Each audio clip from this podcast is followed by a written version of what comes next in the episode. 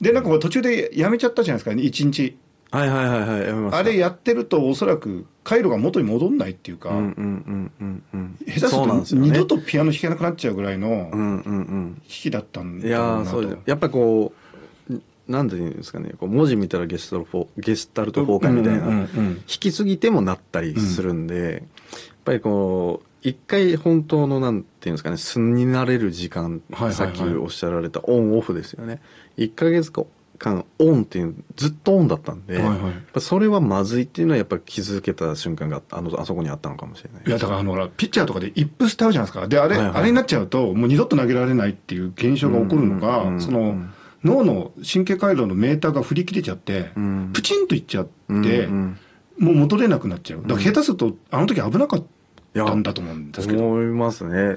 でまあ、あと、それと同時に、水面下でもう一つ、こう、このコングルがダメだったら、まあ、ピアノ本気でんやるのはもう一線は退こうみたいうんな気持ちも正直あったので、ええ本当にちょっと危なかったかもしれないですね。僕あの、今回あの、いろいろ、内田光子さん以来っていう、まあこれみんな言ってんだけど、彼女、モーツァルト弾きとしてすごいじゃないですか。うんうんうんだから俺、そっちもあるなって、ああそれの、はね、感じました？あの、もう実はね、もう2016年からずっと考えてるんですよ。あ、そうなんですか。この時期にこの作品やって、うんうんうんうん自分は将来こういう演奏家、はい。うん、演奏弾きになるんだっていうのは、まあ、実は考えてます、なので日本で僕モーツァルトのコンチェルトってやってないんですよ、あ、そうなんですね。うん、自分のオーケストラ以外では、うんうんやっぱりそれなんだろうこう出すべき時に出したいみたいな。おーしかるべき時に。そうですね。しかるべきオーケストラと。うん。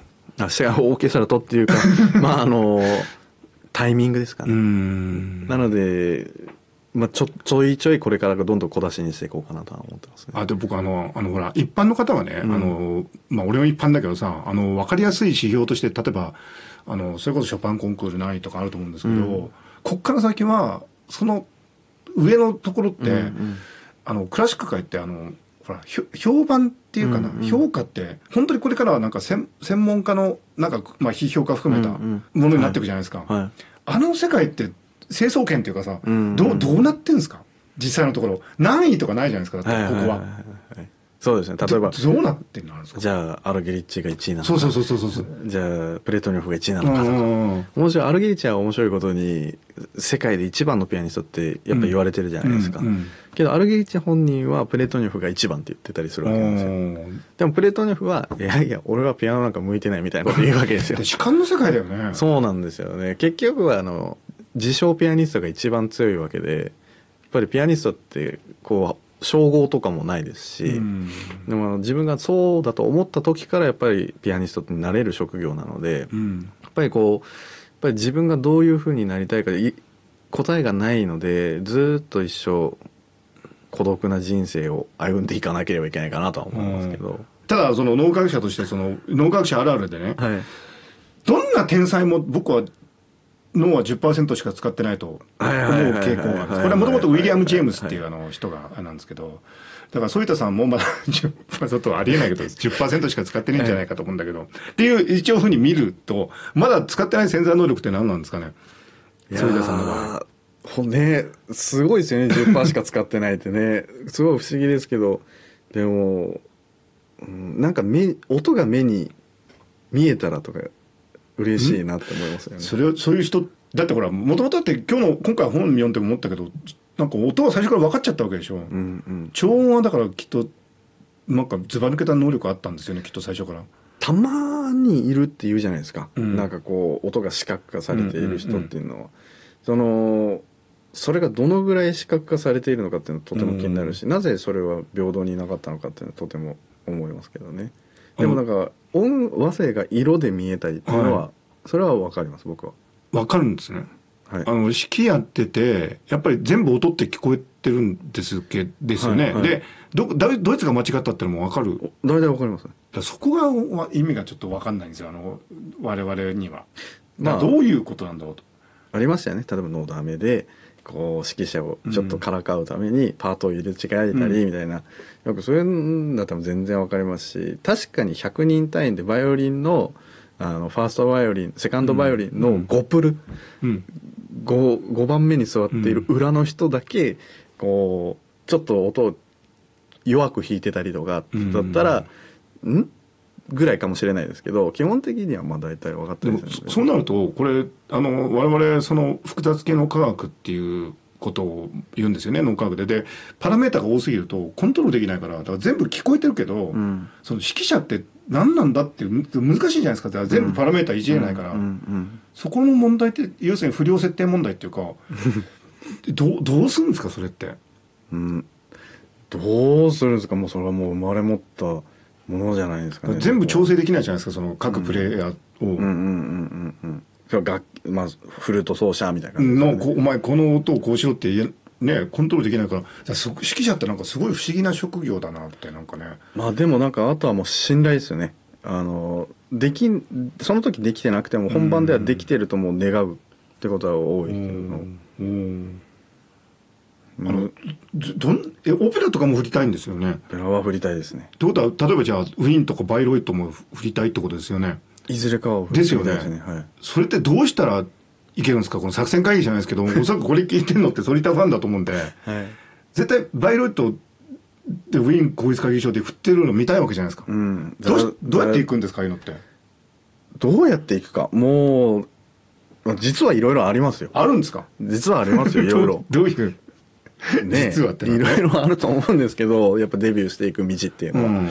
でもまあうんまずは僕は自分のオーケストラを持っているのでやっぱりそのみんなを引き連れたいって思いがすごい。あ引き連れて向こうにロンドン行ったりウィーン行ったり。それこそザルツブルク音楽祭だザったり。ああいいっすね。ね行ってみたいですよねぱりそこからやっぱり、うん、っていうのも一つ方法だしもしくはもうまずは自分がピアノを頑張って、うん。そこから入って認知してもらって、えー実は指揮もできるんだよっていう方法もいろいろありますしあとまあ数パターンありますけどやっぱりうんオペラはそれこそ茂木さんと初めて出会った時のあの出会いの曲でもある「魔敵」を僕はあの将来振りたいとまずは思ってるし。やっぱり実はモーザルトとすごく合ってる感じするんですけどねモーザルトはもう大好きです。なんでなん実は一番好きだったりですよね。なんか僕あのやっぱり添田さんがモーザルト弾いてるの聞いてあこれ絶対いいよなって。モーツァルトはとりわけコンチェルトが好きですね。うん。やっぱり。あのやっぱりソナタとかも好きですけど変奏曲とか。うん。ただそのコンチェルトの場合がやっぱりよりその楽しさモーツァルトの悲しみだったりのをみんなと共有できるからこそ楽しさがあったりしますけどなんか僕から逆にちょっと一個質問であもちろんもちろん。モーツァルトをさ聞くとなんか記憶力が上がるはいはいはい。もいわゆるモーツはい。それこそ茂木さんもおっしゃられてますけど、うんうんこれってどういう経路で本当なのかな一応ね科学的には今否定する説もあるんですよ。というのはあの、おそらくね政治的な正しさの文脈だと思います。あの音楽ってみんな平等じゃんみたいな。なんか一応あのそれを否定する実験としてはいやロックンロールでも好きな曲聴くとなんか脳の活動上がるんだよねっていう実験もありますけど、うんうんうんうん。でもあのアインシュタインはねアルベルト・アインシュタインは死ぬということはモーツァルトが聴けなくなることでやるってみんな本音のところでやっぱりモーツァルト最高っしょって思ってるとこあるんだよね。うんうんただなんかね科学でもそこむずむず難しいのは科学的にモーツァルトの音楽最高説を立証することは可能かもしれないんだけどそうすると他の音楽が ダメだって話になるじゃないですか。見えね見え方としてはね。だから今やりにくい。なあなるほどなるほど。でもなんかプロは思ってるとこあるやっぱりこうっていうのはあるよね。こ の前まだうん。序曲だけですけど、ええモーツァルト魔敵振ったんですよ、おお。自分のオーケストラで、えでそれと他の後半のプログラムだっていろいろ今ちょっと勉強してますけど、ええ。ええやっぱりあの序曲だけでやっぱモーツァルトの天才さっていうのがえどどういうところで感じたんですか？いやもうもう第1音目からのユニークさもそうですね、ん。あれやっぱ。あ確かにあの出だしはね。そうですし、まあ、当時のねあの時代の1700年代だったりの政治的背景とかいろいろありますけど、うんうん。まあでもその後その動機の使い方だったりこれこう多分悩んでないんでパッて出てきてるんだろうなっていう感じ。天然なんだ。うん、なんか即興性もあるんだけど、うん。なんかしっかり風に見えて実は即興性があるっていうようはいはいはいはい。なああいったことがそれこそまあうんまあ他の後半のプログラムとかやってもあの5分の序曲だけでモーツァルトの方がやっぱ天才だなって思っちゃったりしましたね。いや僕あの魔敵で僕が一番好きな瞬間はあのザラストって悪いやつザラストじゃないか悪いやつが出てきた時に、んうんなんかあの鈴フルートさんみんな踊り出すじゃん。うんうんうんうんダスクリンゲットソヘリヒダスクリンゲットソシェーンって、あそこのバカらしさがこうやって鈴鳴り始めなったらみんななんか踊ってなんか武器して、あのバカらしさって素晴らしいなと思って。あとほら、パパゲーノのなんか最後、最近ちょっと話題になってるけど、あのパパゲーノがなんか自分がなんか好きな女出てこないと、ひどいよとか言ってるとなんかパパゲーノが出てくるじゃない？